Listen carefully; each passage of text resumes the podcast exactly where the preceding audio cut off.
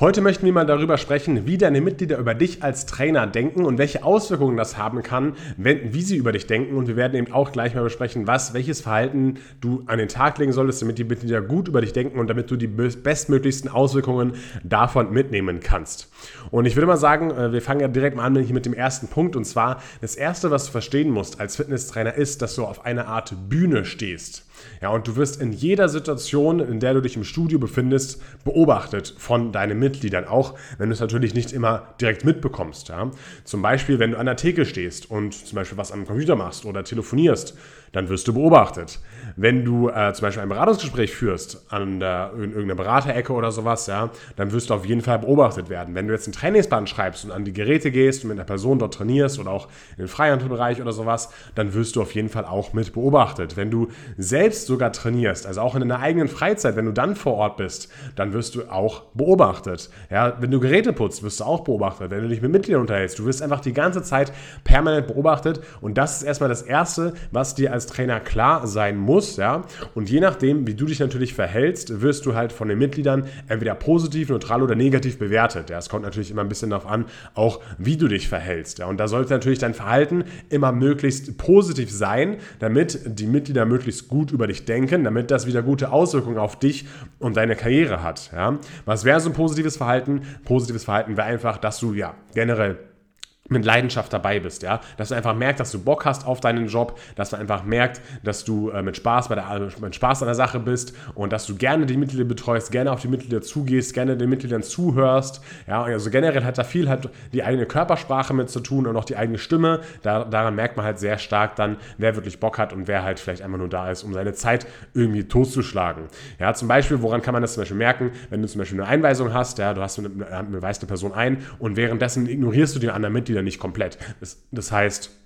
Du grüßt trotzdem die anderen Mitglieder, wenn sie rein oder rausgehen, ja, und, und bist dann ein bisschen lauter und, und sagst zum Beispiel, ja, ciao, was, was, was gut oder sowas, ja. Also, dass du einfach laut grüßt oder laut Tschüss sagst, das sind so Beispiele. Oder wenn du zum Beispiel auch gerade eine Einweisung hast, ähm, könntest du auch andere Leute auch noch mit korrigieren, weil du bist ja sowieso auf der Trainingsfläche und wenn du halt gerade irgendwo einen Fehler siehst, Fehler, Fehler siehst, den halt jemand bei einem Gerät oder bei einer Übung macht, dann kannst du trotzdem da mal kurz hingehen, wenn es vielleicht ein kleinerer Fehler ist, den du gleich ausmerzen kannst, ja, und den verbessern verbessern. Und ähm, du, also bei einer Einweisung äh, ist es halt nicht so, dass du dich immer zu 100% auf diese, auf diese eine Person fokussieren musst, weil wenn du zum Beispiel sagst, okay, du hast dir jetzt die Übung gezeigt und sie macht nochmal einen Satz einfach so ein bisschen zum Üben, ja, und danach sagst, okay, Entschuldigung, ich muss mal kurz zu der, zu der Person hingehen, ja, ähm, die, die möchte ich gerne mal kurz korrigieren dann wird die Person das natürlich auch komplett verstehen können. Und die Person, die gerade die erste Einweisung hat, merkt dann auch, okay, hier in diesem Studio, da schauen die Trainer wirklich darauf, dass äh, die Personen korrigiert werden und hier kann ich mich auch wirklich sicher fühlen. Das heißt, es ist eher sogar ein positiver ein äh, Effekt darauf, wenn du jetzt während einer Einweisung eine andere Person korrigierst und auf die zugehst. Ja? Also ähm, das ist zum Beispiel so ein Beispiel, wie man sich positiv verhält als Trainer und wie man da, wie man da die Gedanken der Mitglieder beeinflussen kann. Ja? Und und welchen Eindruck die Mitglieder auch noch von dir bekommen sollten, ist, dass du auf jeden Fall immer etwas zu tun hast, dass du immer fleißig bist und dass du nie irgendwie ja nur hinter der Theke rumchillst oder nur mit dem Handy spielst oder sowas oder dass du halt gar keinen Bock hast auf die ganze Sache. Also die Leute sollen immer denken, dass du fleißig bist und das sollen sie natürlich dann auch sehen und äh, sollen ein Engagement einfach sehen können. Ja? Ähm, und was, was waren zum Beispiel andere Negativbeispiele für ein negatives Verhalten? Ja, wenn du zum Beispiel immer nur bei den jungen Mädels bist ja, und nur die äh, sozusagen betreust und nur daran interessiert bist, ja, und total äh, und total die anderen Mitglieder vernachlässigst oder sowas, ja, dann geht es eben sehr schnell los, dass du halt der Trainer bist, der irgendwie nur bei den Mädels ist und das, und das äh, spricht sich halt sehr, sehr schnell rum, ja. Und äh, solche Sachen solltest du natürlich vermeiden. Das heißt, dieses Verhalten, das du an den Tag legst, während du auf dieser Bühne stehst im Fitnessstudio, wird halt einfach die Gedanken deiner Mitglieder beeinflussen und dadurch werden sie halt eine gute Meinung von dir haben oder halt eher eine schlechte Meinung, ja. Und jetzt möchte ich mal kurz darauf eingehen, okay, auf welche Punkte hat es eine Auswirkung, ja. Also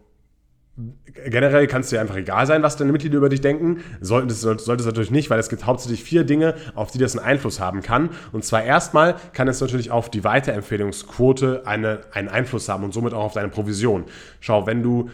selber viele Mitglieder kennst, selber viele Mitglieder betreust und du, die lieben dich, ja, und äh, du machst für die immer Trainingspläne und äh, das sind einfach deine, deine Leute sozusagen und ähm, die, die sind immer, immer, immer sehr, sehr gerne bei dir. Dann fühlen die sich natürlich wohl bei dir und die werden dann vielleicht auch mal überlegen, ja, könnte ich dann vielleicht noch, wen, noch wen, wen mitnehmen, ja, oder, oh Mensch, gefällt es mir so gut und der Trainer zeigt mir das immer so gut alles, die ganzen Übungen und erklärt mir alles so gut, ähm, da könnte ich doch einfach mal den und den auch mitnehmen, eigentlich könnte er das auch gebrauchen, ja, und dann nimmt die Person halt die Person, äh, nimmt das Mitglied die Person zum Beispiel mit, ja, und äh, stellt sie dir halt vor als Trainer, weil du bist ja die Ansprechperson, du bist der, derjenige, der, der, der, der dem Mitglied vertraut. Und äh, dadurch hast du vielleicht wieder eine Möglichkeit, eine neue Mitgliedschaft zu schreiben und wieder mal neue äh, Provision zum Beispiel auch ähm,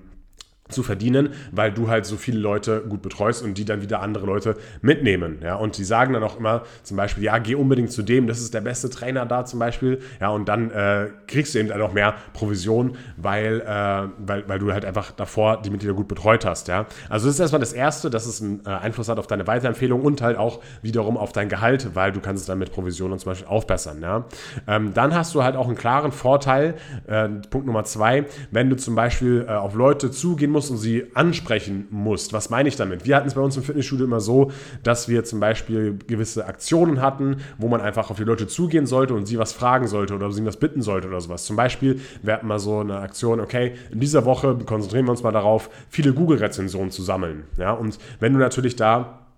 viele Mitglieder hast, die dich mögen und auf die zugehen kannst und sagst, hey, schau mal her, ähm, wir würden uns freuen, wenn du mal eine Google-Bewertung schreibst. Ähm, das hilft uns einfach sehr, um auch noch mehr, Leu um noch mehr neue Leute hier ins Studio zu bringen. Und ähm, wenn es dir gefällt, kannst du es ja da gerne mal bewerten. Und wenn du halt da die Leute schon kennst, ja, und die, du den Leuten schon davor was gegeben hast, dann machen sie das natürlich auch gerne und schreiben vielleicht sogar in die Google-Bewertung rein, hey, der und der ist der beste Trainer. Und dann äh, ist es schon mal wieder ein gutes Anzeichen für dich, ähm, dass es sogar online steht, dass du halt ein sehr guter Trainer da bist ist in diesem Studio, ja. Oder wenn man zum Beispiel irgendwie ja, irgendeine Abnehmwoche hat und zum Beispiel Leute einladen soll für einen Vortrag, äh, der, der stattfindet oder äh, generell, äh, also einfach, man, man, man muss im Fitnessstudio oder generell, bei uns war es so ein Fitnessstudio, wir mussten immer mal wieder auf die Leute zugehen und die äh, für was ansprechen und da ist dann einfach gut, wenn du viele Leute hast, die dich als Trainer einfach mögen, ja. So, dann die, das, das, das, das dritte, worauf das Ganze Einfluss hat, ist auf eine Beförderung beziehungsweise auf deine Gehaltsverhandlungen. Ja, sogar das hat einen Einfluss darauf, wie die Mitglieder dich mögen oder äh, wie, was sie von dir halten. Denn es gibt nämlich drei Szenarien hier. Einmal gehen die Mitglieder sogar auf den Chef zu und sagen zum Beispiel, hey, äh, ich würde nur mal kurz sagen, ja, also der macht echt eine gute Arbeit und den müsst ihr auf jeden Fall behalten, das ist echt euer bester Trainer. Ja? Und wenn du das, das schaffst, dass ein Mitglied so zu dem Chef hingeht, dann denkt der Chef natürlich, okay, das ist eine coole Sache, ja, also das muss ja wirklich ein guter Trainer sein. Natürlich wird der Chef das auch selber merken, wenn er aufmerksam ist, aber du weißt, was ich meine, ja, also wenn es regelmäßig Leute zu deinem Chef gehen und sagen, hey, der Trainer äh, ist, auf jeden Fall, ist auf jeden Fall sehr, sehr gut und äh, hilft mir immer sehr gut weiter, dann ist es natürlich eine gute Grundlage für eine Gehaltsverhandlung, die du dann später vielleicht mal haben willst und sagen kannst, schau mal her, ich äh, betreue mir die Leute hier so gut und wegen mir sind die Leute happy, bleiben da, kündigen nicht, bringen vielleicht neue Leute mit, dafür möchte ich jetzt auch ein bisschen mehr Gehalt zum Beispiel haben, ja. Also das ist zum Beispiel eine Möglichkeit, wie das Ganze sich auf dein Gehalt auswirken kann, was die Mitglieder von dir denken.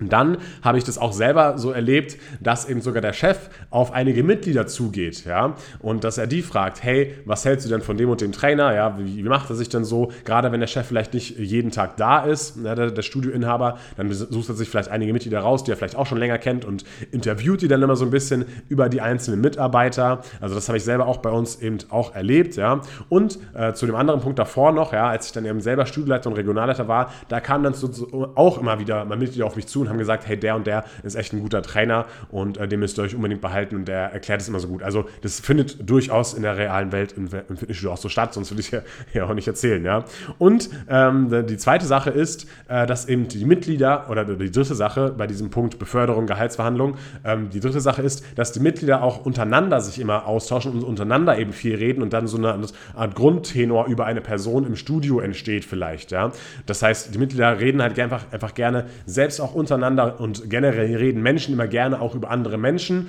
Und wenn du halt ein sehr, sehr guter Trainer bist, dann wird sich das halt auch sehr schnell rumsprechen, ja. Und dadurch werden diese anderen zwei Faktoren, die ich gerade schon genannt habe, also sozusagen Mitglieder gehen auf Chef, Chef zu, Chef geht auf Mitglieder zu, dadurch wird das natürlich auch wieder verstärkt, wenn du da einen guten Job machst. So, und die letzte Sache, auf die äh, das Ganze eine Auswirkung hat, ob die Mitglieder dich mögen oder nicht oder was deine Mitglieder über dich denken, ist das Thema Personal Training. Wenn du natürlich in einem Studio bist, wo es zum Beispiel Personal Trainings gibt oder wo man Personal Trainings anbieten kann und du bist vielleicht jetzt gerade noch kein Personal Trainer, möchtest aber später mal zum Personal Trainer aufsteigen und du machst ja halt jetzt schon einen guten Ruf in dem Studio und du gehst halt jetzt schon aktiv auf die Leute zu, du versuchst jetzt schon das zu schaffen, dass so viele Leute wie möglich ähm, dich mögen, ja, dann hat das natürlich später einen massiven Einfluss darauf, welche Kunden du halt auch schon generieren kannst für dein Personal Training in diesem Studio, weil du einfach schon so viele Leute hast, die dich mögen und ähm, ja, das sind, das sind einfach schon auch, auch schon mal potenzielle Kunden für dich als Personal Trainer. Also du siehst hier, ja, du solltest einfach schauen, dass während du beobachtet wirst im Fitnessstudio, dass du da immer einen guten Eindruck machst, ja, dass du immer da ähm,